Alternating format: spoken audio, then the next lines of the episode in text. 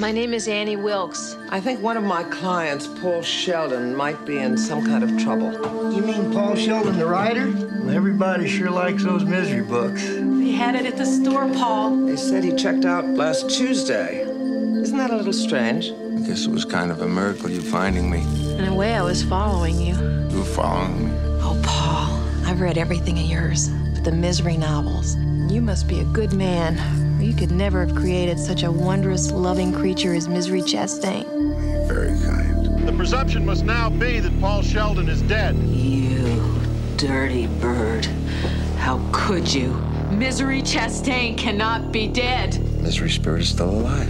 I don't want her spirit! I want her! And you murdered her!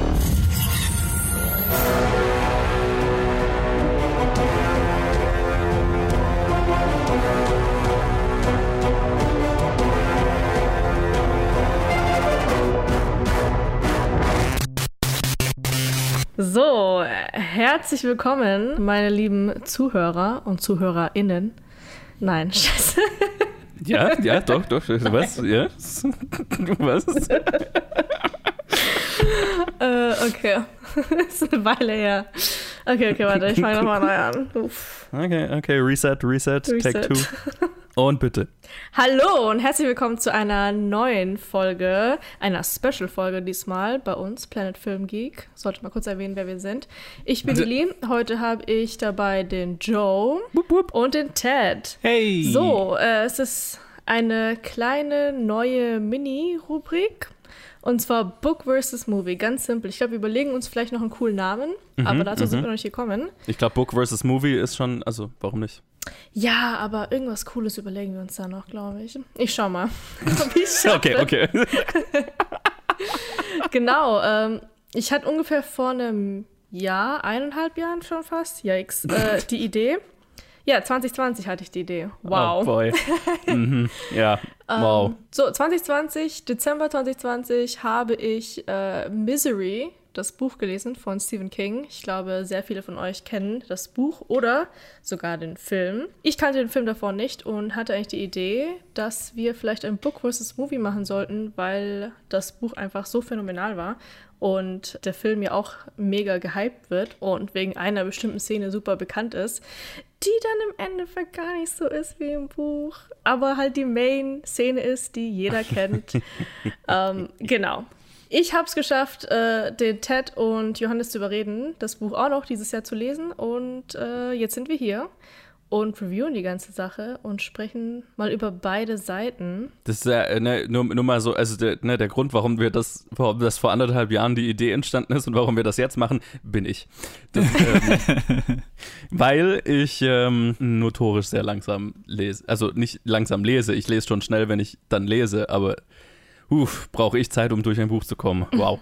Um überhaupt erstmal damit anzufangen und dann durchzukommen. Also, Wir kennen es, glaube ich. wir, wir sind jetzt hier. Wir sind jetzt hier. Wenn, wenn, wenn wenn das hier ein, ein, ein wiederkehrendes Special werden soll, dann weiß, also, wenn ich dabei sein soll, dann kommt das einmal im Jahr raus. ja, also ich, ich glaube, ganz realistisch, vielleicht schaffen wir es zweimal im Jahr, äh, dieses Special rauszubringen und äh, vielleicht haben wir dann langsam irgendwie genug Übung, dass wir das öfter machen können. Weil ich Ja, finde, ja, zum genau. Filmgeek sein passt vielleicht auch oft einfach ein Bookgeek zu sein. Mhm. Und ich finde es auch mega wichtig, so Sachen auch zu vergleichen. Und Leute, ihr solltet mehr lesen. Viel zu wenig Leute lesen. Es ist gut für euer Gehirn. Just do it, okay? Einfach, vielleicht auch einfach nur, um hier mitzureden. Und wir können auch Preach. versuchen, das vorab irgendwie zu announcen. Vielleicht könnt ihr mitlesen und euch äh, mit uns Gedanken drüber machen und uns schreiben. Aber ich äh, fange doch gleich mal ein bisschen mit der Story an, um die es generell geht. Yes. Book vs. Movie ist tatsächlich ein bisschen anders. Ich dachte, dass es eine One-to-One-Adaptation sein wird. Gekürzt natürlich, aber das ist es nicht.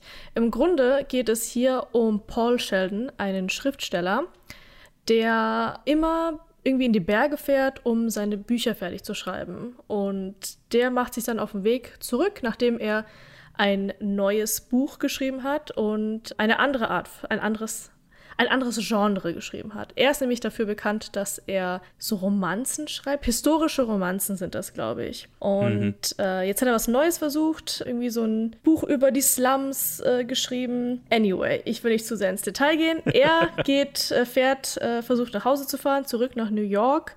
Es schneit, es ist absolutes Blizzard-Wetter und äh, was ist ein Blizzard? Ein Schneesturm-Wetter. Ja. Oh Gott.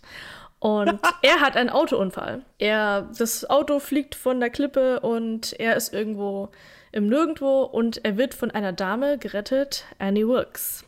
Sie ist sein Number One Fan und versucht ihn zu pflegen bei sich. Er ist komplett kaputt. Äh, sein ganzer Körper ist nicht funktionsfähig und sie ist eine ehemalige Krankenschwester und möchte ihnen helfen. Doch langsam kapiert Paul Sheldon das, was mit ihr nicht stimmt und sie absolut obsessed ist und vielleicht nicht ganz richtig tickt. Hm, hm, genau, hm, was eigentlich eine schöne Geschichte sein sollte von einem Fan, die einen Schriftsteller rettet, äh, wird eine grausame Horrorstory.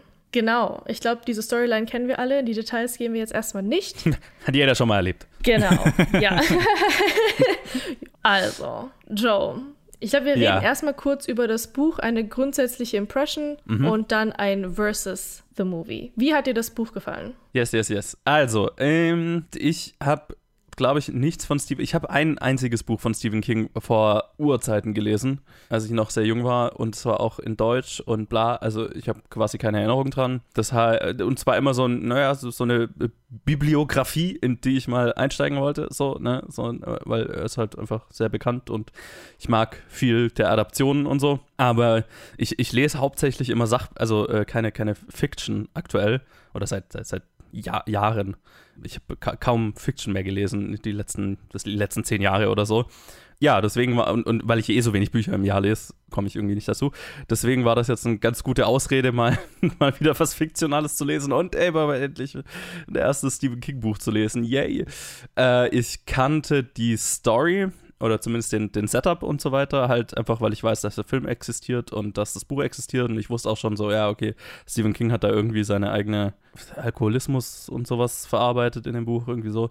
Also das, das wusste ich alles und jo, dann habe ich es gelesen, erst erschleppend und dann in einem Mad Scramble kurz vor dem Termin, wo wir gesagt haben, dass wir aufnehmen, äh, in zwei Tagen die Hälfte vom Buch, weil ich es durchkriegen musste. Und ich mochte das Buch ganz, ganz gerne eigentlich. Also es war nicht so wirklich, was ich erwartet hatte. Also ich meine, ich hatte schon erwartet, dass es so ja, klaustrophob klaustrophobischer Thriller, Kidnapping-Thriller und so weiter wird. Was ich an dem Buch am interessantesten fand und was in der Filmadaption komplett nicht existiert, da kann man gleich drüber, drauf eingehen, ist so, dass der Hauptcharakter, dass Paul Sheldon eigentlich die ganze Zeit äh, unter Drogeneinfluss steht, beziehungsweise das halt die ganze Zeit braucht und das so zur Routine wird und ein, ein guter Teil dieses Buchs damit verbracht wird, dass er entweder versucht, an seine Medikamente zu kommen oder im, unter dem Einfluss seiner Medikamente steht und das Spiel mit den Medikamenten, ne, das Vorenthalten von den Medikamenten ist eine Foltermethode, die sie, die, die Annie Wilkes gegen ihn einsetzt und so.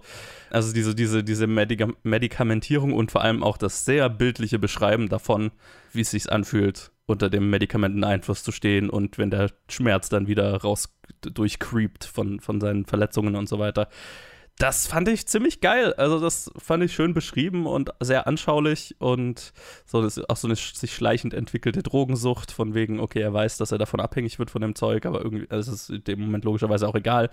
Das mochte ich alles sehr. Das war fast so mein, mein Main, das, was mir am Buch am meisten gefallen hat.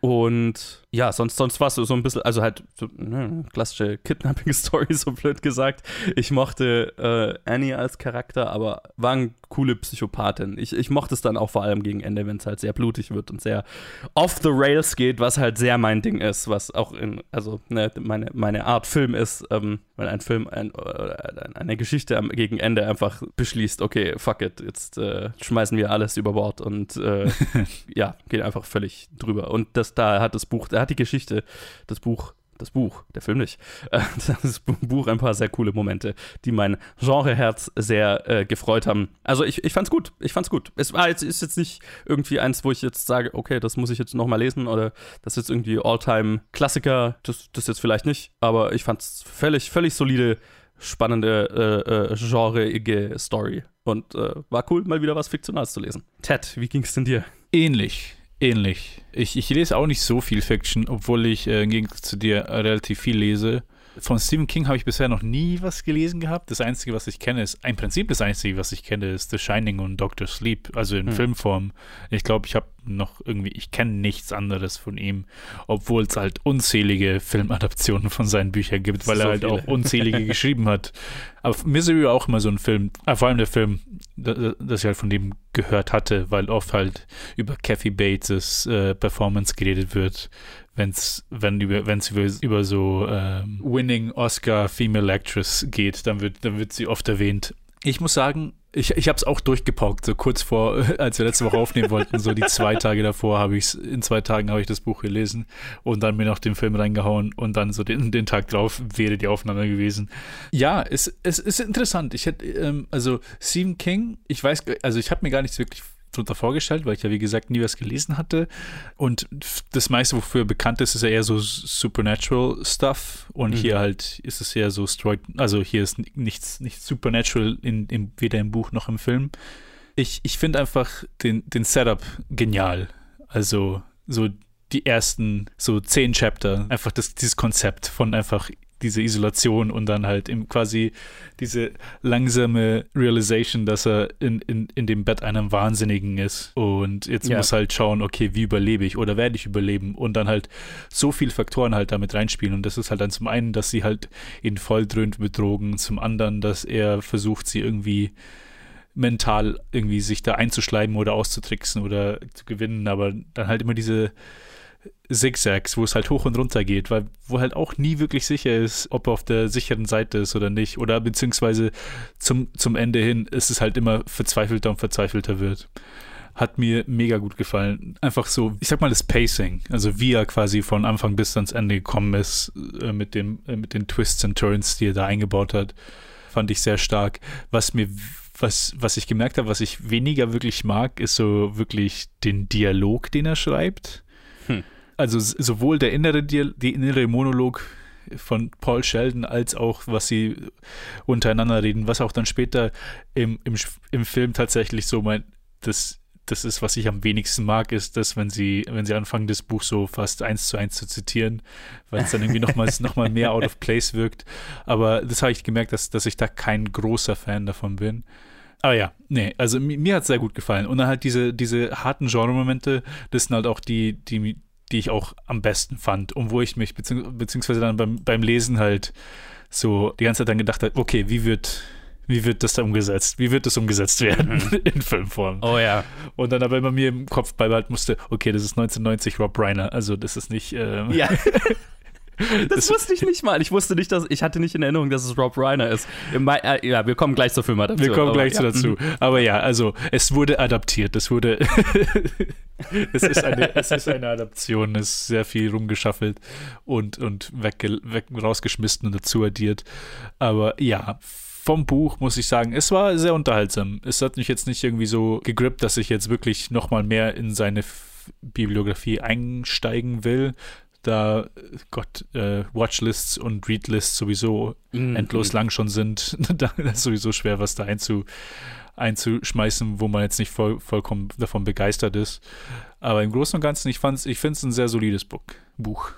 Wie ging es denn dir, Lee? Ja, nice. Also eure Berichte. Also mir hat das Buch sehr gefallen. Ich habe dem Buch, glaube ich, 5 von 5 Sternen gegeben auf Goodreads. Uh.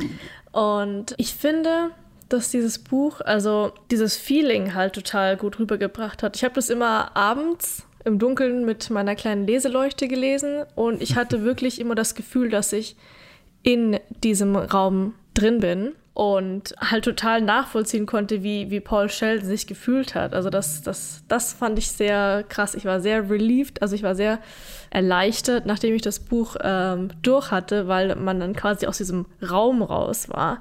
Und da muss man Stephen King echt loben, dass er das geschafft hat, dass man sich da so fühlt. Und er hat ja auch immer, also das, was der Joy jetzt bemängelt hat, zum Beispiel sein, sein Wahn, das wurde ja auch sehr schön immer metaphorisch mit, glaube ich, Ebbe und Flut äh, verglichen. Wenn ich mich richtig dran erinnere. Und Also die Schmerzen auf jeden Fall. Äh, die, das, äh, äh, ne, die, die Schmerzen und die Flut, die quasi die Medikamente sind und das Überdecken sozusagen. Ne. Genau. Ich war am Anfang ein bisschen verwirrt, weil ich glaube, das Buch fängt sogar irgendwie so an. Mhm. Und Fängt ich, mit diesem Bild an, ja. Genau, es fängt mit dem Bild an, dass irgendwie die Flut kommt. Und ich war erstmal ein bisschen verwirrt. Ich so, was? Zweimal nochmal lesen und ich so, okay, das habe ich verpasst. Aber ja, also mir hat das total gut gefallen und ich kann auch Teds Meinung total äh, nachvollziehen, was den Dialog auch angeht und was auch den inneren Monolog angeht. Das ist, glaube ich, ein Stephen King Stilmittel. Also ich habe ein anderes Buch schon von ihm gelesen, uh, The Shining, wo es auch quasi viel um Rausch und das Verarbeiten und, und Monologe von Leuten geht, die quasi mhm. unter etwas leiden.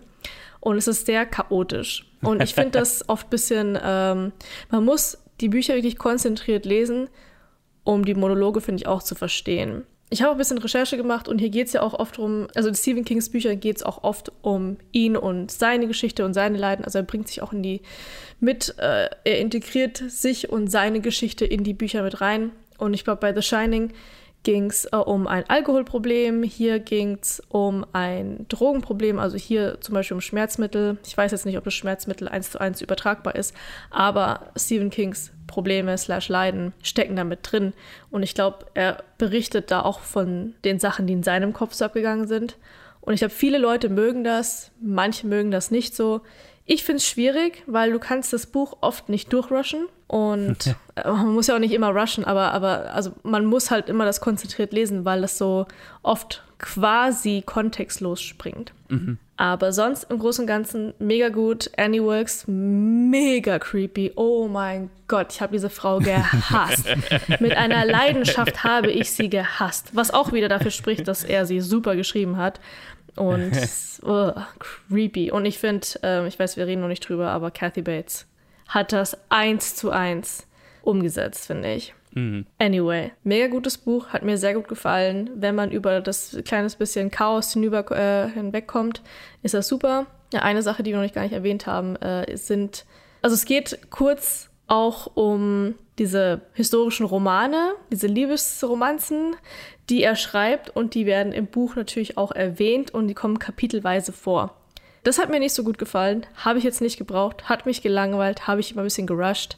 Das fand ich unnötig. Abgesehen davon hat es mir sehr gut gefallen. Das Ende war nochmal ein richtiger Schlag ins Gesicht. War richtig nice. Fand das Buch super. Film? Meh. Joe.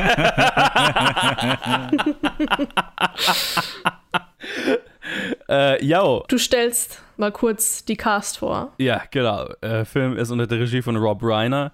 Rob Reiner äh, hat eine ziemlich illustre Karriere, also äh, vor allem genremäßig ist so ziemlich alles dabei. Also ne, bekanntest ist wahrscheinlich Princess Bride, When Harry Met Sally, aber eben auch Stand By Me, andere Stephen King-Adaptionen. Äh, oder This is Spinal Tap und halt Misery. Also es ist echt so, ja, okay, mhm, alles, alles so ein bisschen dabei. Und es spielen mit James Kahn als äh, Paul Sheldon, Kathy Bates, äh, Oscar prämiert eben als Annie. Und dann sind noch dabei äh, Richard Farnsworth in einer Rolle, die nicht im Buch drin ist. Und uff, über die muss ich reden. Äh, Frances Sternhagen ist, glaube ich, seine Frau. Lauren Bacall in einer kleinen Rolle, was, also er ist, sie ist seine äh, Verlegerin, die jetzt im Buch auch nicht vorkommt. Das hat mich gar nicht mehr so sehr gestört, weil ich Lauren Bacall liebe. Und dann halt noch äh, äh, viele mehr. Und ja, es, es, ist eine Adaption. Es ist natürlich sehr straightforward, so von, der, von, von den Grundstoryzügen. Es ist, es ist sehr straight adaptiert, einfach weil die Story auch sehr straight ist. Ne? Er schreibt das Buch, er macht einen Unfall, sie rettet ihn, er wacht da auf, äh, schnallt irgendwann, dass er äh, mit der Zeit, dass er gekidnappt wurde. Und ähm, Annie wird immer anhinschter und er versucht irgendwie zu entkommen. Irgendwann bemerkt er, dass er äh, äh, dass sie eine Serienmörderin ist. Und ja, und dann endet es alles äh, ein bisschen blutig. Lang nicht so blutig wie das Buch, weil es ist ein 90er Jahre Film von Rob Reiner. das ist halt echt, äh, das, merkt, das merkt man sehr.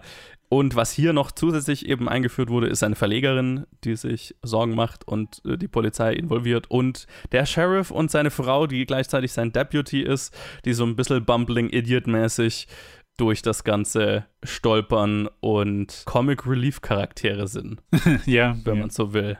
Ja, das ist wahrscheinlich der, das wahrscheinlich der größte, der größte Unterschied zum Buch, dass wir also immer mal rausspringen.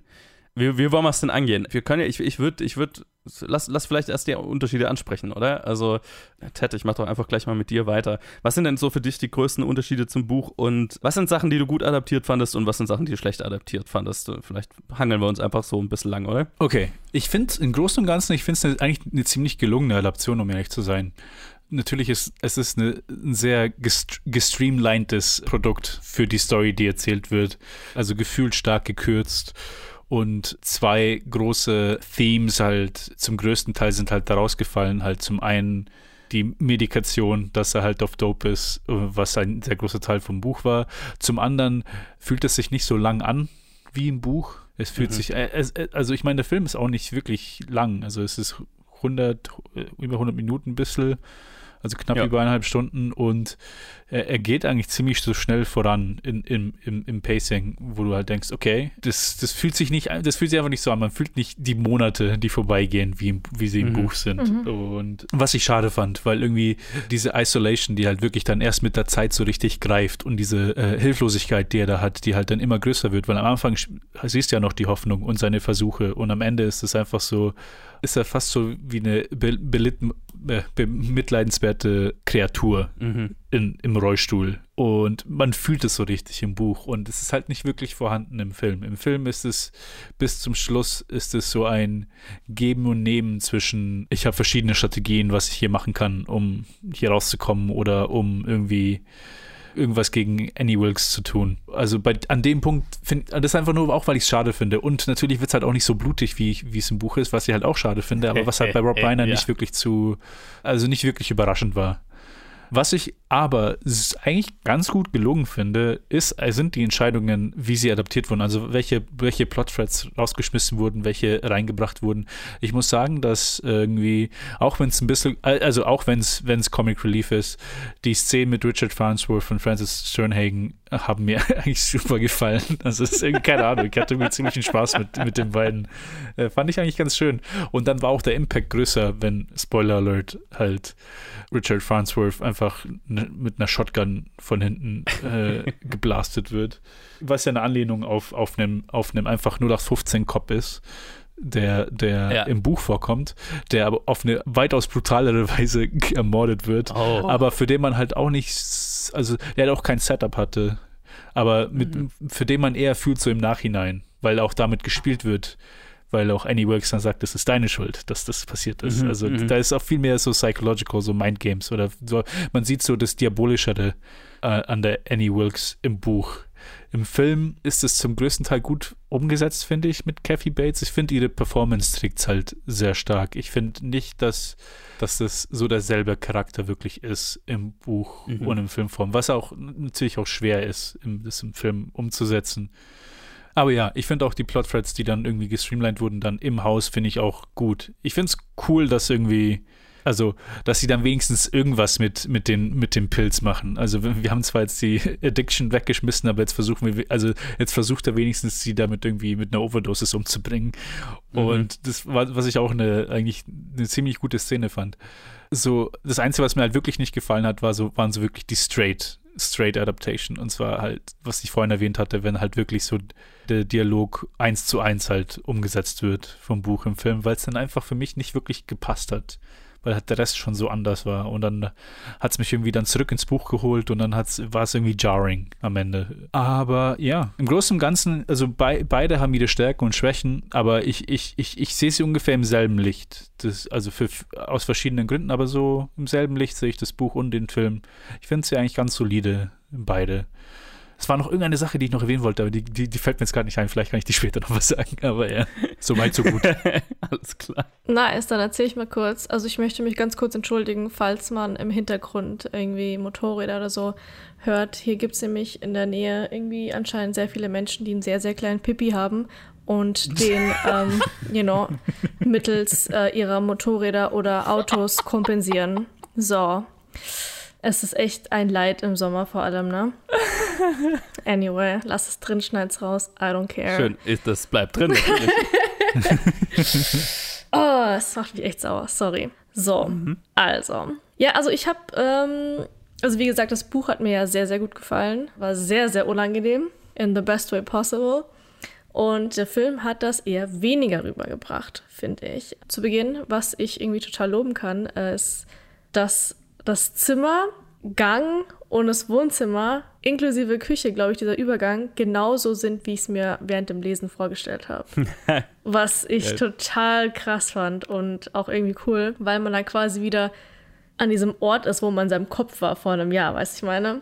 Und äh, das wurde mega gut äh, umgesetzt. Das Zimmer war ein bisschen größer als in meiner Vorstellung, aber trotzdem ähm, super gut umgesetzt. Jetzt äh, zu dem Main Part. Äh, Annie Wilkes auf jeden Fall. Sie hat auch, ja, sie hat definitiv den Film getragen. Hätte, wäre ihre Performance nicht so gut gewesen und nicht so überzeugend gewesen, dann wäre dieser Film ein noch, also wäre dieser Film ein richtiger Flop gewesen, glaube ich. Ja, ja. Vor allem für Leute, die es erst gelesen haben und dann im Kino geguckt haben, war es ja sicher eine sowieso eine Enttäuschung, eine leichte. Aber dann wäre es halt noch schlimmer gewesen, weil ich meine, im Buch geht es um sie und sie ist halt quasi der Grusel und, und das ist ja der ganze der Sinn der Sache. Aber eine Sache, die mich auch natürlich sehr gestört hat, äh, war natürlich Mangel an Brutalität. Also ich habe den Film auch ewig nicht geguckt, weil ich ungefähr weiß, was im Buch passiert. Und ich dachte, das passiert auch im Film. Genauso wie im Buch. Also, dass sie da dem Typen einfach das Bein abhakt, was dann aber nicht passiert. Und dann habe ich ganz unnötigerweise den Film nicht vorher gesehen. Also ich finde so Sachen, so Gore und so, interessiert mich überhaupt nicht. Äh, mag ich nicht, brauche ich nicht. Und es passiert halt nicht.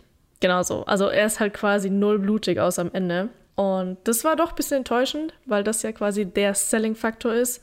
Außerdem schneidet sie ihn nicht mit einem Brotmesser den Finger ab. Ja. so, hm. Genau, das waren die Sachen, die ja so ein bisschen gefehlt haben. Und ja, was auf jeden Fall nicht rübergebracht wird, ist, wie viel Zeit eigentlich vergeht. Und ich finde, dieses Problem haben sehr, sehr viele Filmemacher, die das nicht rüberbringen können. Ich weiß nicht, um welchen Film oder welche Serie es jetzt ging, wo einfach mal irgendwie zwei Weltkriege an einem vorbeigerusht sind und man das halt überhaupt nicht mitbekommen hat. Also ich habe öfter mitbekommen, dass es ein Problem ist, dass Leute das nicht rüberbringen können.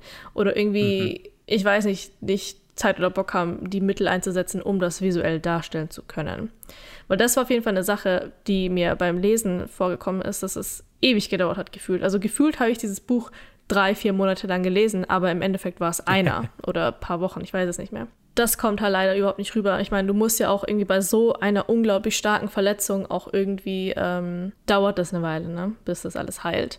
Ich fand außerdem äh, das äh, Sheriffs-Ehepaar super lustig. Also es kommt ja wie gesagt nicht vor, aber ich fand es irgendwie süß, wie sie diese, diese Station schmeißen und wie er langsam äh, so ein bisschen suspicious wird und auf die Fährte kommt, dass bei dieser Annie was nicht stimmt. Fand ich ganz süß und, und die Szenen, wie er versucht, sich in den Kopf von Paul Sheldon zu versetzen und, und die Bücher liest mit seiner Frau. Also das fand ich irgendwie, also die Frau fand das ganz nett und hat irgendwas, ich glaube, was Ernstes gelesen und er saß daneben und hat einfach diese Groschenromane oder so gelesen. Das fand ich irgendwie, irgendwie süß. Also, obwohl die nicht Teil des Buchs sind, finde ich, dass das gut umgesetzt wurde. Also, es hat mir gefallen. Es war lustig, ja, es war lustig. Genau, und ich glaube auch, äh, Mangel an Gewalt äh, als Stichwort, das lag bestimmt daran, dass sie den Film nicht PG-16 machen wollten, oder? R-rated. Und das ja. ist einfach schade. Das, das kann man halt einfach bei einem Stephen King-Buch nicht machen. Ich bin mir, ich habe nicht, ge äh, eigentlich nicht, nicht gegoogelt, Nicht in den 90ern. wie, wie er das fand, aber ich bin mir sicher, dass er das sehr, sehr enttäuschend fand. Nehme ich mal stark an. Tatsächlich, ich habe nachgeschaut, also nicht wegen jetzt, jetzt nicht wegen dem Thema, aber dass er, also er hat den Film sehr gemocht, vor allem wegen Kathy Bates und ihrer Performance. Und zwar hat er ihn Ja. so sehr gemocht, dass er noch ein, also ein Buch, das er danach geschrieben hat, hat er den Charakter auf ihr basiert, damit sie nochmal den Charakter spielen kann, äh, Dolores Claiborne Oh! wo sie dann fünf Jahre später also auch wieder eine Rolle bekommen, also die Rolle gespielt hat in, in den Stephen King Adaptation, aber die war halt dann auf sie zugeschnitten, auf Kathy Bates. Und dann hat er danach, also nicht danach, sondern auch dann zur selben Zeit circa, hat er auch eine Miniserie geschrieben und da hat er, hat er sogar einen männlichen Charakter, also den männlichen Hauptcharakter hat er umgenannt auf einen weiblichen Hauptcharakter, weil Kathy Bates sagte, dass sie interessiert war, da mitzumachen und hat sie hat das einfach umgeschrieben, sie, damit sie die Rolle machen kann. Nice. Ja, auf jeden Sehr, Fall. Also sehr sie cool. ist ja ein, ein Megastar und hat das auch mega super mega super, hat das auch super umgesetzt. Ja, also es haben ja noch ein paar geile Szenen halt gefehlt mit einem äh, Rasenmäher, glaube ich, war das. Und ja, also ihre Craziness kommt gut rüber, aber nicht im ganzen Maße. Also, was ich total creepy fand, ich weiß nicht, ob das im Buch passiert, aber wie sie dann Misery, ihr Schwein, mit ins Zimmer bringt und, und irgendwie voll. Ja, das ist, glaube ich, nur im Film, oder? Das ist nur im Film, das ist nur im Film. Mhm. Auch wieder nur im Film. Also, das war auch, es hat super geholfen, finde ich, ihre Craziness nochmal darzustellen. Du siehst auch richtig Paul Sheldon, wie er einfach nur verstört ist und geekelt und, und das war auch mega gut. Die Szene mit dem Vergiften kommt auch nicht im Buch vor, ne? Mhm. Nee, nee, das ist ja. komplett neu. Genau. Also ich fand die nicht so geil, weil es, also es wurde halt einfach nochmal ein, ein kleiner Plot-Twist, also eine neue Story einfach mit eingeführt, die, die nicht existiert. Ich finde es okay, Sachen wegzulassen, aber ich finde es doof, Sachen dazu zu reimen, die signifikant sein könnten. Also ich meine, das Schwein ist jetzt nicht signifikant, das bringt die Craziness nochmal rüber. Aber wenn er versucht, sie umzubringen, dann ist das für mich eine wichtige Stelle, die man nicht dazu reimen sollte. Meine Meinung. Ich meine, wobei er das natürlich auch im Buch macht, nur halt anders, ne? Also. Ja, aber sonst, also ich finde die 1 zu 1 Sachen, ich weiß jetzt nicht, also ich ist eine Weile her, dass ich gelesen habe, ich kann jetzt nicht nachvollziehen, welche Dialoge 1 zu 1 waren. Hm. Aber die 1 zu 1 Szenen fand ich sehr gut. Also mir hat es halt gefallen, ich finde, es ist so ein kleiner Nord an die Leser vielleicht. Und das war, glaube ich, die Endszene, wo sie miteinander kämpfen. War gleich auch, wenn ich mich richtig erinnere, fast eins zu eins über, übertragen worden. Wie sie ausflippt mit dem Buch äh, verbrennen. Total gut. Mhm. Schade, dass sie die Kellerszene nicht, äh, dass, dass sie sich da nicht mehr Zeit für genommen haben. Die war nämlich sehr, sehr gut. Mhm. Und ja, wie gesagt, also sie versuchen halt mittels der paar Szenen am Anfang die, die, ähm, die erzeugte Drogenabhängigkeit darzustellen. Ich meine, das war ganz am Anfang, wo, wo er bei ihr ist. Ich glaube, zwei Minuten lang oder so sieht man jedes Mal, wie er seine Tabletten bekommt. Ja. Und das war's. Damit wollten sie, glaube ich, diese Sache abhaken. Was finde ich auch wieder schwierig ist, weil Stephen King damals irgendwie damit seine Geschichte erzählt. Und das, also wie gesagt, Sachen dazu reimen, die, die wichtig sind und, und das rauszulassen, finde ich irgendwie ein bisschen disrespectful ihm gegenüber. Ich weiß nicht. Vielleicht findet er es nicht so. Aber ja, jetzt habe ich sehr, sehr viel geredet. ähm, ja, also ich fand, der Film war grundsätzlich gut. Hätte ich das Buch nicht gelesen, wäre es bestimmt, äh, hätte ich es sehr, sehr geil gefunden. Ja, und, und genau, das Ende vom Buch, was einfach nur ein absoluter Abfuck war, wo ich total gefeiert habe, wurde auch einfach rausgelassen. Und das fand ich ein bisschen traurig. Aber ja, also ich fand den Film halt leider mittelmäßig. Kathy Bates, wie gesagt, war einfach hammergeil. Sie hat ihren Job gemacht, hat ihn sehr gut gemacht. Ja. Also, ich, ich, ich bin so ein bisschen off two minds, schizophren eingestellt, was, was meine Meinung zu dieser Filmadaption geht. Weil, mhm. also, generell grundsätzlich, also ich finde ich find die Idee geil, dass wir das machen. Ich tue mich grundsätzlich schwer, Bücher und Filme zu vergleichen, weil, oder beziehungsweise, ich, ich bin der Meinung, wenn man Buch und Film vergleicht, findet man generell eigentlich immer das Buch besser, mhm. weil ein Film einfach komplett andere Voraussetzungen hat.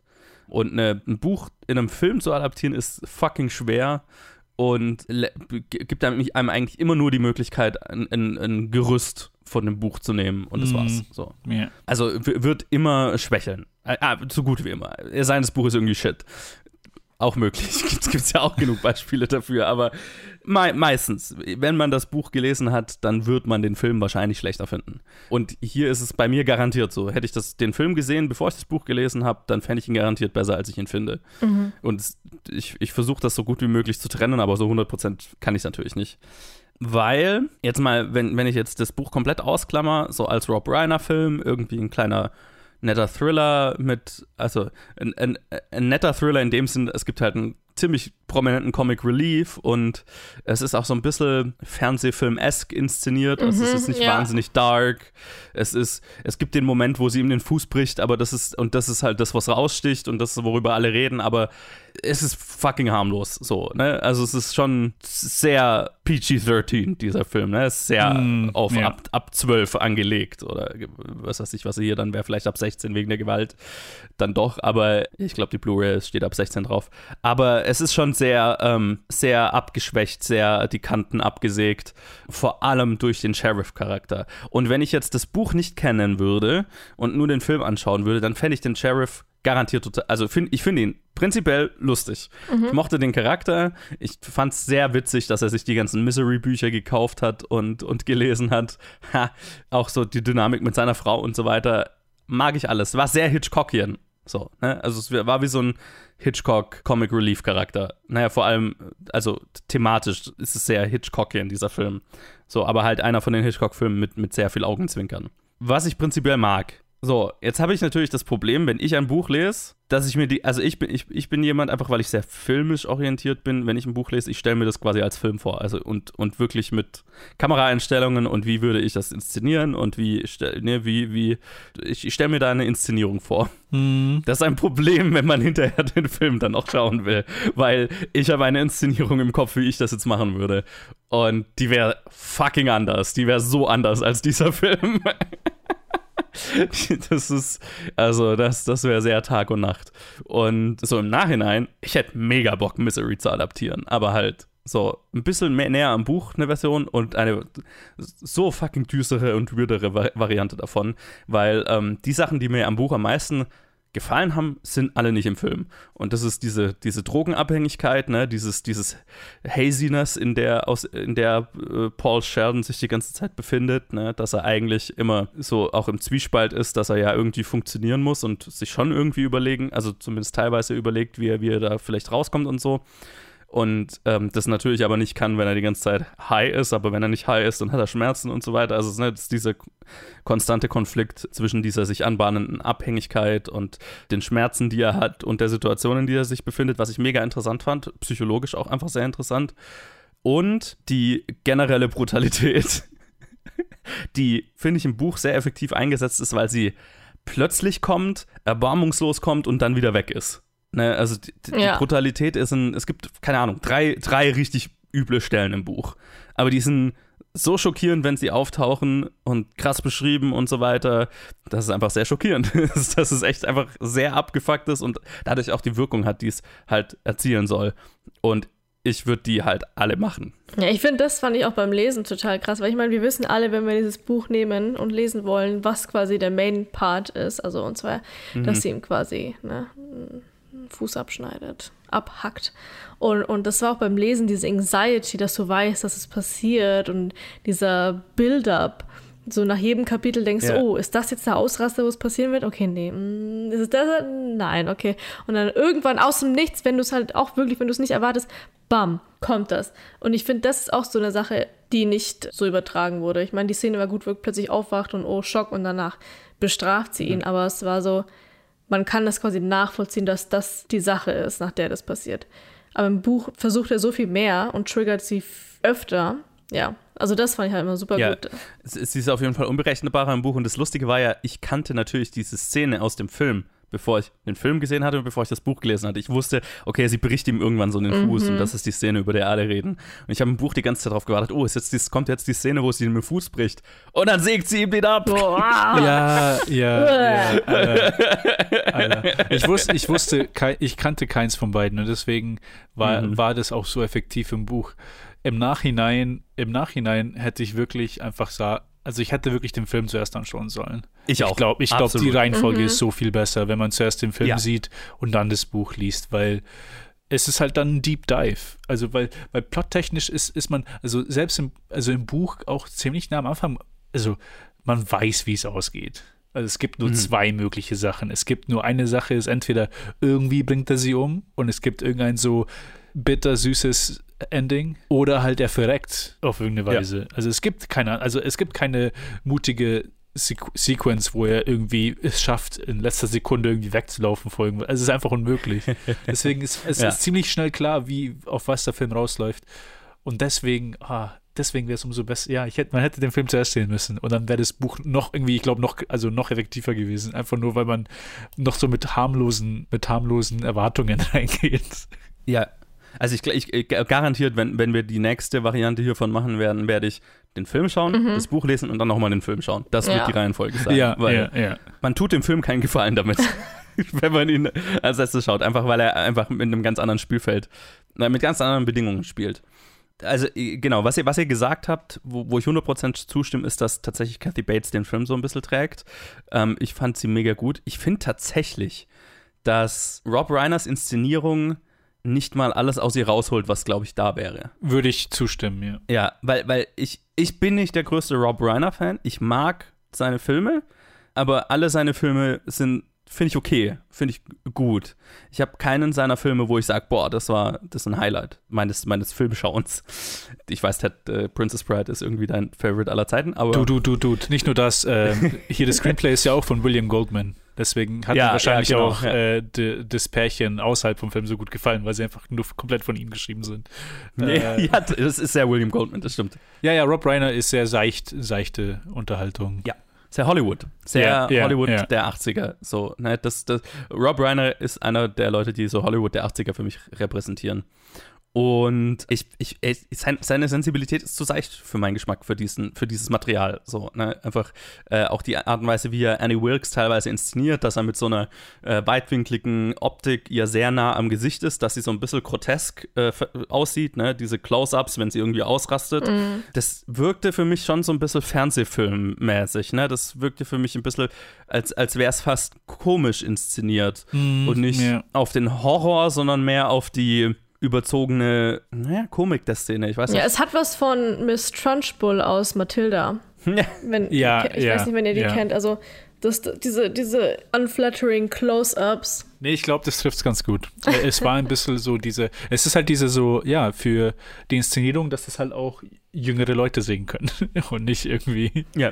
oder halt auch äh, irgendwie instinktiv verstehen, dass das, okay, man sollte Angst haben, aber es ist jetzt einfach nicht so, es ist ja nicht so grounded, dass du jetzt wirklich, also wie es halt im Buch ist. Im Buch hast du natürlich auch viel mehr Zeit, um dir, also quasi um wie bei einer Zwiebel so die Layers einfach zu peelen und es wird einfach so irgendwann, wo halt dann diese Szene kommt, wo im Buch, ähm, wo er das äh, Scrapbook findet und da halt Mhm. durchschaut.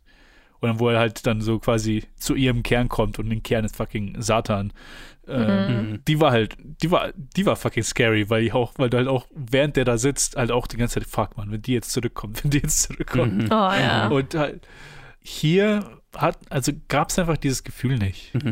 Ich, gl- ich glaube, glaub, was es ist, ist, also wie ich es beschreiben würde, ist, der Film ist kein Horrorfilm. Der ist nicht für die Horrorfilm-Crowd gemacht. Der Film Ja. ist fürs breite Publikum gemacht. Ja.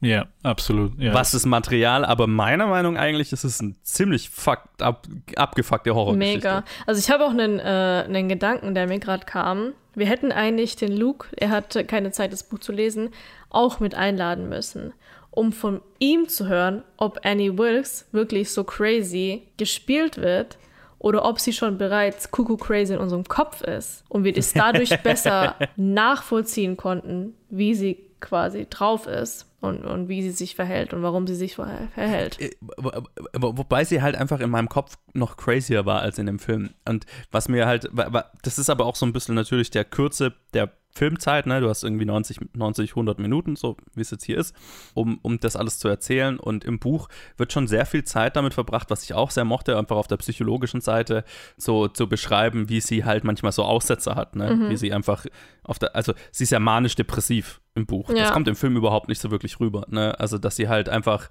so richtig einfach manisch-depressive Phasen hat, dass sie, dass du nicht, ist so ein bisschen auch so Borderline, keine Ahnung, dass du eine völlig kommen andere Person, je nach Moment, in der du in der du mit ihr, äh, in der er mit ihr zu tun hat, Ja. eine komplett andere Person da sein kann, ne? Dass sie manchmal einfach Phasen hat, wo sie einfach leer ist innerlich, ne? Und, und dann auf die, ihre Hütte fährt und, und einfach, wie sie ja sagt, dann sie fährt auf die Hütte und schreit und zu verbringt, ne? Und, und dann kommt sie wieder nach zwei Tagen und dann ist wieder alles okay, so für eine Zeit. Ja, das ist auch so eine Sache, die im Film gar nicht richtig rübergebracht wurde, ist, warum der Paul Sheldon eigentlich ins Klo gegangen ist und Ah, okay, ja, also doch, also mehrere Packungen halt an Schmerzmittel geklaut hat. Das war nicht, um sie zu vergiften, sondern weil sie ihn immer tageweise einfach dagelassen hat und er alleine Ja. in seinen Exkrementen und so weiter drin saß und am Verhungern, Verdursten und äh, vor Schmerz am Sterben ist. Like, Ja. wortwörtlich. Und ja. ja. Ähm, ja, das ist halt auch wieder einfach schade, dass, dass das nicht so erklärt wurde, sondern dass, dass diese eine Szene integriert wurde, aber nicht der wahre Grund, sondern da einfach nur irgendwas dazugereimt wurde. Ja, ich meine, es ist halt, äh, das, das ist halt das Problem, wenn du es als Film adaptierst. Also so, wenn ich jetzt sagen würde, okay, ich würde jetzt eine Misery-Adaption machen, dann wäre es eine Miniserie. Ja. Weil du in 90 Minuten das natürlich nicht reinkriegst. Und ähm, du hast natürlich jetzt die Wahl, wenn du jetzt diesen okay, wir, ich adaptiere jetzt Misery als Film, dann hast du irgendwie die Wahl, okay, mache ich jetzt den Thriller draus oder mache ich einen Horrorfilm draus? Und hier wurde der Thriller draus gemacht und dann ist es halt äh, oder mache ich jetzt so einen Psycho-Horrorfilm draus, ne? Und hier wurde der Thriller draus gemacht und dann ist halt, okay, äh, wir, äh, dann haben wir diese plotgetriebenen Elemente. Mhm. So, okay, Ja. er versucht zu entkommen oder er versucht irgendwie gegen sie, also es ist ja hier mehr so ein Katz-und-Maus-Spiel, so, okay, er versucht immer wieder gegen sie zu manövrieren und du hast nie diesen Moment, wo er wirklich gebrochen ist, was er ja im Buch wird und das, darf, das ist schon sehr stark im Buch, dass du irgendwann diesen Moment hast, so, okay, es gibt einfach keinen Ausweg für ihn und dann gibt er sich dem auch einfach hin. So, ne? Und da ist das Buch schon sehr gut drin, dass du auch wirklich das Gefühl hast als Leser, okay, das, es gibt halt einfach keinen Ausweg. Es ist einfach alles, was er versucht. Er hat, er hat diese, er macht so wirklich diese Stages of Grief einmal durch, ne? inklusive äh, Rebellion, inklusive äh, Anger und so bla. Und ähm, am Ende ist halt einfach Acceptance und er akzeptiert sein Schicksal und deswegen verbringt er da ja auch Monate so, ne? Und da hast du halt einfach in 90 Minuten nicht Zeit, das zu machen. Also, was sie hier gemacht haben, ist ein Thriller. Äh, wir haben diese plotgetriebenen Elemente. Alles, was er versucht, ist irgendwie gegen sie zu manövrieren und am Ende gelingt es halt so mal. Und ich finde, was mir auch gefehlt hat, ihre ganzen, ähm, ihre, in Anführungszeichen, Schimpfwörter, die sie ja doch äh, oft hernimmt. Die hat sie, glaube ich, ein oder zweimal, maximal zweimal erwähnt. Cockadoodle-doo oder Dirty Birdie. Das waren immer die Sachen, die sie gesagt hat. Und das war halt so absurd, weil, ja, also eigentlich, äh, ich meine, sie sagt, dass äh, Schimpfwörter böse sind, aber weißt du, was wirklich böse ist? Die Intent. Ja, ihre Intention war es, was Böses zu sagen. Und einmal flucht sie wirklich, aber ähm, ja, das hat mir auch gefehlt, weil das so ihre absolute Craziness nochmal rüberbringt, weil sie ja auch so eine Fanatikerin ist, einfach nur. Ja, ich meine, da, da, da, da, das, also ich meine, diese, diese Cockadoodie, Dirty Birdie, bla bla bla, da habe ich mir tatsächlich beim Lesen gedacht, okay, ich weiß nicht, ob, wenn ich das adaptieren würde, ich würde es alles rausstreichen, Oh, okay. Ja. weil ich, nicht, weil ich nicht wüsste, wie eine Schauspielerin das rüberbringen soll, ohne dass es sich geschrieben anfühlt. Also das ist, glaube ich, sehr schwer natürlich zu sagen. Für, so, für mein Empfinden beim Lesen auf jeden Fall. Ich finde, es hätte funktioniert, weil Annie Wilkes ja sowieso crazy ist und dass die Sachen, die sie von sich gibt, die Sachen, die sie aufregen, die Sachen, die sie triggern, so absurd sind, dass es meiner Meinung nach reingepasst hat, weil sie ja auch künstlich ist. Also ich meine, sie tut so, als ob sie so gut ist und so brav ist und, you know, God-fearing human ist, aber das ist ja auch alles Schein. Und damit würde das auch der Satz künstlich rüberkommen, weil es auch künstlich ist von ihr. Naja, ich meine, es, es, es müsste ja, also die Aufgabe, die eine Schauspielerin hätte, die Kathy ba äh, äh, die, die, die Annie Wilkes spielt, wäre ja, okay, wenn wir die Backstory entwickeln, ähm, jetzt, äh, keine Ahnung, ich als Regisseur und die Schauspielerin und wir entwickeln die Backstory, okay, sie hat irgendwie eine Fassade, die sie präsentiert und diese Wörter, die sie da benutzt, das sind Teil ihrer Fassade. Dann wäre ja die Aufgabe von der Schauspielerin quasi einen Weg zu finden, das zu verkörpern, dass es als Fassade rüberkommt, sprich künstlich, aber trotzdem als Teil des Charakters. Und das ist bei so, also das, das sind sehr geschriebene Worte. Ich weiß nicht, wie ich es besser sagen soll. Ja. Und ich, es gibt garantiert irgendjemand da draußen, der das könnte, aber ich hätte Angst davor, von aus Regieperspektive das einzubauen. Einfach, es sei denn, ich würde im Castingprozess schon eine Schauspielerin finden, wo ich sage, ey geil, die hat das irgendwie rübergebracht und da hat das gleich geklappt, weil das ist sowas, wenn du da dann am Set bist und dann hast du das dein Skript voll mit diesen Sätzen und die Schauspieler und es fühlt sich fake an, uff, dann kannst du entweder umschreiben oder musst damit leben, dass es halt fake wirkt. Ja, da hätte ich richtig, richtig Bammel vor. Ich stehe zu meiner Meinung. Das ist ja auch legitim. Nein, also, ähm, ja, deswegen, ich habe auch vorhin gesagt, dass, dass mir das einfach nicht gefallen hat, weil es halt auch so out of place wirkt, weil es halt für mich schon halt andere Charaktere sind. Weil es für mich halt kein, also, weil es halt eine adaptierte Version ist und dann auf einmal fangen halt die Quotes aus dem Buch an und so, oh fuck, ähm, ja. Jar jarring, also, und es, keine Mhm. Ahnung, also, ich, ich, ich, könnt- ich kann es mir auch einfach schlecht vorstellen, die, also wirklich diese Worte überzeugend rüberzubringen. Ich In- meine, in sie hat es ja schon gesagt. Ja, aber für mich kam es halt, also für mich war das ähm, vollkommen out of place. Das ja, für mich auch tatsächlich. Okay. Also da, da hab, fand ich auch, dass Kathy, also nicht mal Kathy Bates hat es geschafft, das für mich überzeugend drüber zu bringen, diese, diese, gerade die Benutzung dieser Worte. Und wenn Kathy Bates das nicht schafft, dann ähm, ja, ja. die Sache ist halt, die Zeit hat er halt nicht, weil auch sie das Cockadoodie Mhm. und Dirty Birdie, da lässt sich ja Stephen King ja auch Zeit, bevor sie überhaupt das sagt. Am Anfang haben wir ja nur die, das Problem, dass sie Schimpfwörter nicht mag. Und Mhm. dann hat sie diese Tirade von effing this und effing that, da sagt sie ja nicht mal Mhm. was, sondern sie kürzt einfach fucking. Und erst später kommt halt dieses Dirty Birdie und alles. Und dann erst später wiederholt sich das auch viel mehr, wo du halt dann schon dran gewöhnt bist, wenn du halt 300 Seiten liest. Aber bei, einer, bei einem 90 Minuten bis zwei Stunden Film schwer. Schwer. Ich, ich glaube auch, was es einfach ist, es ist halt einfach geschriebene Sprache. Ja, ja, ich glaube, das sowieso, ist was, was ja. in, in, in Schrift, in geschriebener Form völlig funktioniert, weil du es dir irgendwie im Kopf hinbiegen, also ne, da, da, da muss es ja niemand natürlich sagen, sondern du liest es und du stellst es dir in irgendeiner Weise vor und es, es funktioniert und, und vor allem es hat, es hat ja einen gewissen Klang, so als wenn du diese, ne, wenn du es liest. Ne, das hat einen gewissen Flow, das hat einen gewissen Klang. Ja. Das hat was äh, Verniedlichendes und trotzdem irgendwie Gruseliges, Mhm. weil es aus ihr- weil es von ihr kommt. Und ich glaube, so im Lesefluss ist das, ist das, macht das auch Sinn. Aber es ist so wie, ähm, also, aber es, es ist ge- geschriebene Sprache und, und, und tatsächliche Filmsprache, also ne, was, was wirklich jemand sagen muss, sind zwei unterschiedliche Dinge. Und es äh, klang für mich so äh, sehr so wie diese, diese berühmte, ah, ich hatte so im Kopf dieses berühmte Harrison Ford-Zitat, wo er zu George Lucas bei Star Wars gesagt hat, wegen, weil er irgendwas sagen sollte, was er nicht irgendwie rüberbringen konnte, wo er gesagt hat, äh, George, you can, you can write that shit, but you can't say it. nee, es macht, also das ist auch die Sache, also die, äh, meine Freundin, wenn sie Deutsch lernt und dann war halt dieses große Thema dann immer, alle hier Muttersprachler, keiner benutzt das normale Präteritum. Mhm. Ich sah das und ich, bra und ich las, als ich bei mir auf dem Stuhl saß. Keiner spricht so in, in gesprochener Sprache.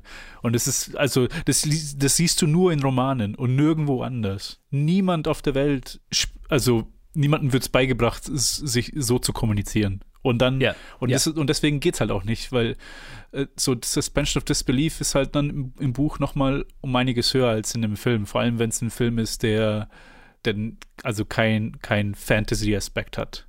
Ich glaube, let's agree to disagree, aber ich glaube, vielleicht war es auch, also in dem Sinne agree ich mit euch, also ich agree und disagree mit euch, in dem Sinne, dass es vielleicht auch gut war, dass es auch nur ein oder zweimal vorgekommen ist. Für mich ist es in den Momenten gut rübergekommen, weil sie ja diese, diese Fakeness dadurch für mich rüberkam. Also, das, das, also, das, also für mich kam halt gut rüber, dass sie so tut, als ob sie gut ist, aber eigentlich, you know, Ja. die Intention versus Words, es ist kein Unterschied. Genau. Also, und, und für mich war das halt im Buch so iconic, dass es für mich wichtig war. Also, ich bin froh, dass es mindestens einmal vorgekommen ist, weil es halt so absurd war.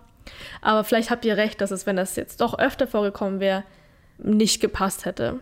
Also es, es, es wäre zumindest was, wenn ich jetzt, ne, wenn ich mich jetzt in die Schuhe begebe und ich sage, okay, ich würde jetzt Misery adaptieren, es wäre sowas, was ich auf jeden Fall vorher mit der Schauspielerin proben würde. Ich würde dich zwingen, es sehen. einzubauen. Sonst, sonst Nein, steht unsere Freundschaft auf Eis, Jana. Um, um es, ich sage nur, sollte ich irgendwann Misery adaptieren, die äh, 0,5-prozentige Chance, dann äh, müsste ich vorher mit der Schauspielerin das proben und um zu sehen, ha, habe ich das Gefühl, dass das funktionieren kann und wenn nicht, fliegt das komplett raus. Ja. Weil ich hätte sehr Ja, Bammel dafür. Ich glaube, es wäre auch eine Kunst, es einzubauen in einer Szene, wo sie sauer ist, versus einer Szene, wo sie so spielerisch mit ihm spricht. Ich glaube, es kommt auch auf, auf sehr viele Faktoren an. Ich glaube, wir sollten jetzt mal auf ein, ein anderes Thema, sonst langweilen Ja, wir vielleicht ja, ja. unsere Zuhörer mit, mit dem Thema. Aber was, was sind denn eure Top-Szenen, die euch im Buch und im Film gefallen haben? Yo. Nennen wir eine Top 2 oder auch nur eins. Top 2 Ich- jeweils. Ich, ich glaube tatsächlich, dass es unterschiedliche sind. Also ich glaube, ich habe keine Szene, die im Buch ein Highlight war, die dann auch im Film ein Highlight war tatsächlich. Okay. Die haben dann im Film einfach gefehlt. Ja, genau. Also, weil alles, was mir im Buch am besten gefallen hat, hat der Film nicht gemacht. Es gibt natürlich die, also ein Highlight ist schon die, wo sie ihm den Fuß bricht. Der, die, die, ist, die ist extrem gut, die Szene. Ne? Die ist auch richtig fies. Die hat, also wenn ich jetzt das Buch ignoriere, gefällt mir die auch mega gut, ne? Weil die einfach auch, weil die, die hat nicht umsonst diesen ikonischen Status. Und wo Leute sagen, oh, hast du Misery gesehen, gibt es diese krasse Szene. Im Kontrast zu dem Buch natürlich, also mein, ne, meine Interpretation wäre halt sehr anders. tatsächlich, wenn ich jetzt das Buch ausklammer, ist ein anderes Highlight schon für mich diese Essensszenen, wo, wo er versucht, sie zu vergiften oder ihr eine Überdosis zu geben. Weil, als wenn, wenn, wenn man das jetzt als reinen Thriller sieht, was ja der Film versucht zu sein, so, ne, okay, das Ding ist, wir wollen, wir versuchen eigentlich die ganze Zeit mit ihm zu entkommen und es geht gar nicht darum, dass er jetzt irgendwie da bricht dran und irgendwie äh, dran zugrunde geht. Okay, es, sondern es ist ein Thriller und er versucht zu entkommen dann ist das eine extrem effektive Szene. Ja, aber das, solche Szenen regen mich immer wieder auf. Weißt du, wenn du schon mal irgendwie eine Paracetamol oder so zu lange auf deiner Zunge gelassen hast, weißt du einfach, öh, ist einfach ekelhaft, ja. Also es ist einfach nur widerlich, dass er da, also ich habe halt echt ein Problem mit Szenen, die nicht realistisch sind. In einem Film, der realistisch sein soll, weil es ist ja realistischer Horror wenn man sowas macht, also sowas irritiert mich einfach extrem, weil das einfach nicht möglich ist. Ich meine, also wenn da, wie viele Tabletten man da drin? Bestimmt irgendwie, wie viel sind in so einem Packen? Keine Ahnung, acht mindestens. Wenn du acht Tabletten da rein tust, das nicht richtig mischt, erstens hast du eine weiße Linie in deinem Weinglas, das, das Wein ist dunkelrot, Tabletten sind, der Inhalt ist weiß. Und sowas ja. regt mich extrem auf. Und das hätte halt einfach, auch, also es ist nicht im Buch und es hätte nicht funktioniert. So, sorry, mein Walk zum Sonntag. Ja. ich finde es, ich find's, ja, also ich meine, es ist ja auch ein Plot, es ist auch ein Plotpoint im Buch, dass er das nicht in jeder Ice Cream tut, weil es halt so ein bitterer Geschmack ist. Mhm. Aber ja, ich meine, zumindest tun sie die einen kurzen Shot rein, wo er das kurz austestet, ob das irgendwie stark nach irgendwas schmeckt. Also quasi, ja, es gibt schon den Setup im Film. Ja, nee, klar. Also wenn du das nicht, wenn du das nicht akzeptierst, dann akzeptierst du es nicht. Aber die ja. haben zumindest dran gedacht, äh, ja, dass, das stimmt. Dass das ein Problem sein könnte. Ich muss ehrlich sagen, also jetzt unabhängig jetzt von der Szene, ich glaube, im Film habe ich keine, Highlight, keine Highlight-Szene. Also nichts, was jetzt super aus, rausgestochen ist. Ich, find, ich fand vieles einfach sehr solide, aber ich fand jetzt nichts, wo ich sel selbst die Szene mit dem Fußbrechen ist halt, sie, sie leidet halt darunter, dass ich halt am selben Tag das gelesen habe. Extrem, ja. Also das war halt, also deswegen konnte sie halt gar nicht dran reichen. Aber dann damit, um aufs Buch rüberzugehen, tatsächlich fand ich zwei Sachen sehr gut. Jetzt eine ist eine Szene, eins ist und eine ist der äh, General Mood, wie er geschrieben hat. Eins ist tatsächlich nicht die Szene, wo ihm das Bein abgehackt wird, sondern wo der erste Rookie Sheriff kommt und er halt von außen zuschaut wie er umgebracht wird und dann, oh. mhm. und dann halt wow. umgemäht wird und zerstückelt wird und halt alles und dann einfach so in Horror da einfach zuschaut. Aber gibt es keine parallelen Szenen, die dir gefallen haben? Also die in beiden äh, Medien vorkommen? Nichts, was rausgestochen ist jetzt. Ich müsste mich, ich müsste, also. Hm. Okay.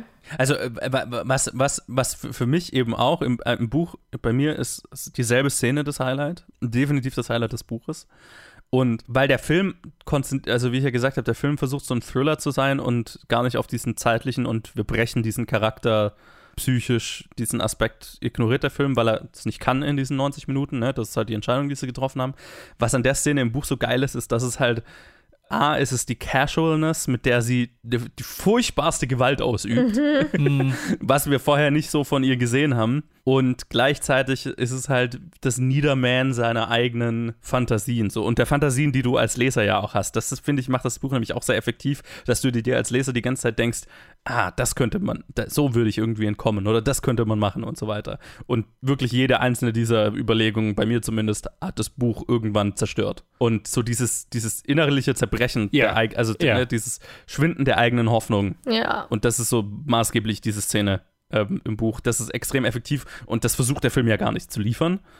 Entsprechend gibt es halt für mich eben auch keine Parallele, die das so stark irgendwie rüberbringt. Ja, auf jeden Fall. Also Klaustrophobie und diese Hoffnungslosigkeit, die mhm. wird, also das ist das, was für mich heraussticht. Also ich meine jetzt eineinhalb Jahre später oder so, ist das das, wo, was mir in meinem Kopf hängen geblieben ist, dieses Gefühl, was ich beim Lesen hatte. Ja, aber ich kann ja mal kurz erwähnen, was meine zwei äh, Parallelen sind, die mir gefallen haben. Also das erste ist ihr erster Ausraster. Der war im Buch gut und im Film, weil er so plötzlich aus dem Nichts kam. Das hat mir sehr gut gefallen. Und sonst, also ich meine, das ist jetzt keine Szene, aber also, dass es halt so nachgebaut wurde, mhm. als, als ein kleines Extra. Und die Endszene, wo sie gegeneinander kämpfen. Und also das, das komplette Ende halt einfach mit der Zigarette und so. Also das hat mir bis zum Schluss sehr gut gefallen. Genau, und eine Szene muss ich noch kurz loben, wo man ihre, ihren Wahnsinn nochmal auch ein bisschen besser versteht als, als äh, Was heißt versteht, also eher sehen kann, ist am Anfang, wo er sein Buch verbrennen soll, das, was er auf der Hütte fertig geschrieben hat, und sie ihn schimpft und ihn versucht zu überreden, also er versucht ihn zu überreden, als ihn zu schimpfen und so ein äh, Kanister in der Hand hat mit Spirituose oder wie heißt das? Spiritus. Mhm. Und, Mhm. und redet und gestikuliert, aber diese Dose in der Hand hat und das alles überall rumspritzt und aufs Bett. Und er hat äh, und, und, und, und sie halt Feuerzeug in der Hand hat, äh, ein, ein Streichholz. Und du siehst einfach, wie verstört er ist und wie sie das überhaupt Mhm. nicht realisiert.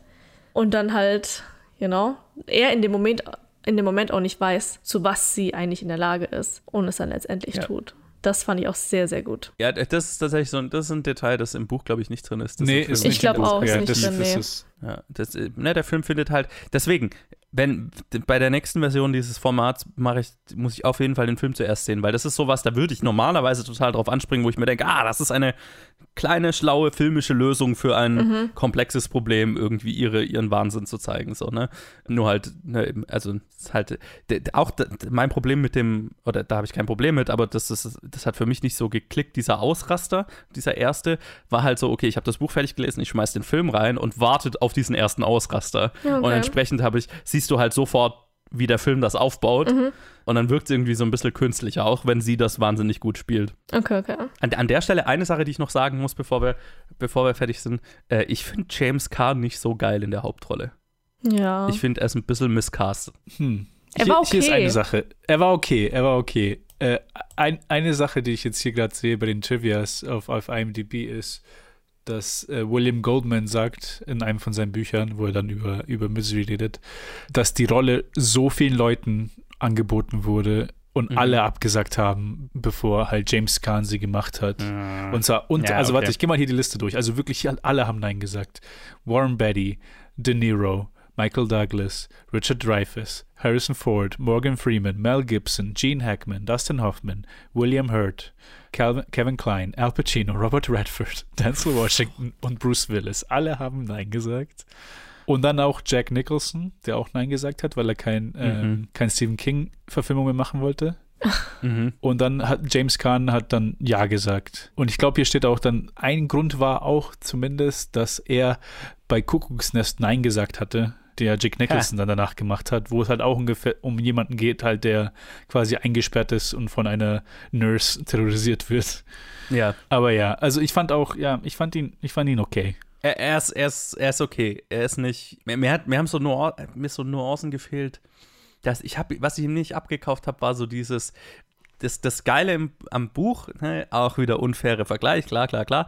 Aber das Geile am Buch fand ich halt so, diese, diesen Konflikt, den er hat, dass er halt so einen innerlichen Konflikt als Autor hat, dass er sich eigentlich dafür hasst, dass er bekannt für diese Romane Mhm. ist, die er selber irgendwo nicht respektiert und eigentlich so auf der Suche nach künstlerischer Erfüllung ist, keine Ahnung.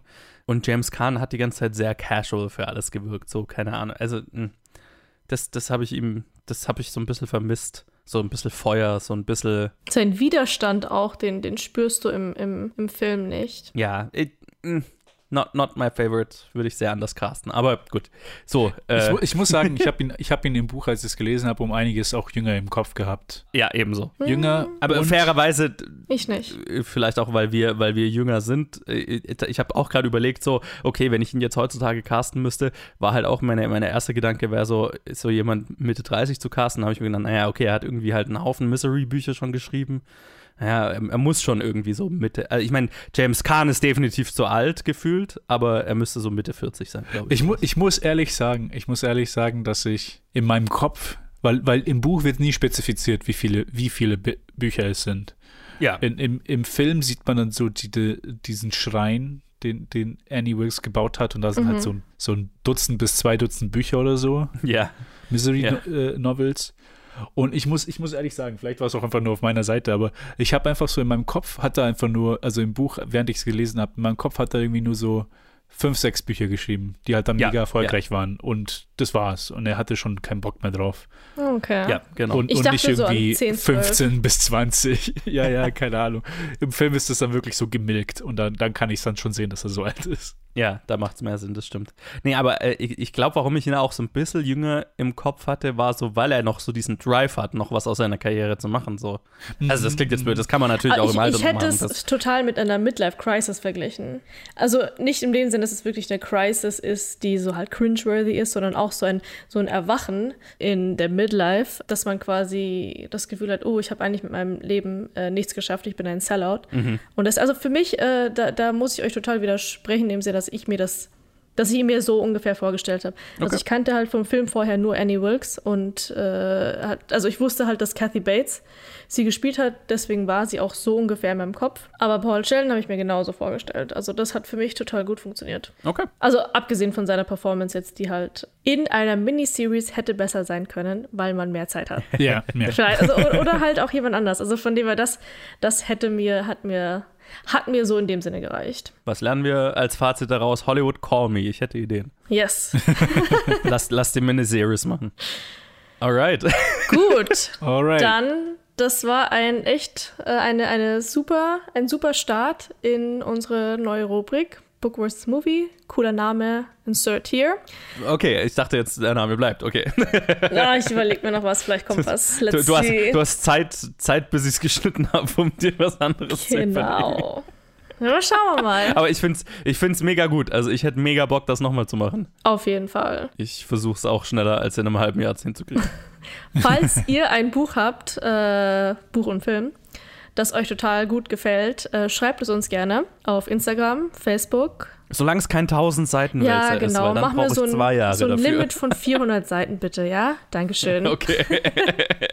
Jegliche Genren, äh, schreibt es uns bitte. Wir äh, schreiben auch immer zurück und sind sehr aktiv auf unseren sozialen Medien. Und uns würde es total interessieren, wenn ihr Misery gesehen habt und gelesen habt, wie es euch gefallen hat. Was sind die Sachen, die euch gut gefallen haben? Was hat euch gefehlt?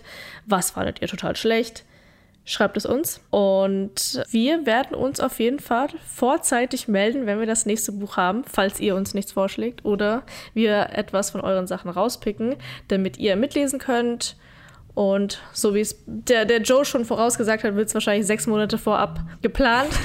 also ihr habt Zeit zu lesen. Wir versuchen es schneller, aber keine Versprechen. Genau. Ich glaube, wir würden mal gucken, dass wir die nächste Folge vielleicht November, Dezember rausbringen, damit das so halbjährlich aufgeteilt ist. So, ich bedanke mich sehr bei euch fürs Zuhören und hoffe, dass ihr das nächste Mal dabei seid. Danke Joe, danke Ted. Gerne, War mir gerne. ein Vergnügen. Wie gesagt, empfehlt uns weiter, schreibt uns. Wir sind auf jeden Plattformen, auf, auf jeder Plattform so ziemlich. Okay, bitte schneid das raus, das war schrecklich. ich bin total raus aus dem Game. Schlimm, schlimm. So, wenn wir jetzt ein Outro hätten, würde ich den jetzt abspielen, aber den haben wir nicht. Deswegen viel Spaß beim Lesen. Schreibt uns und ich wünsche euch ein schönes, was auch immer, wo ihr gerade seid, wann ihr gerade hört. Tschüss. Tschüssi! Ciao.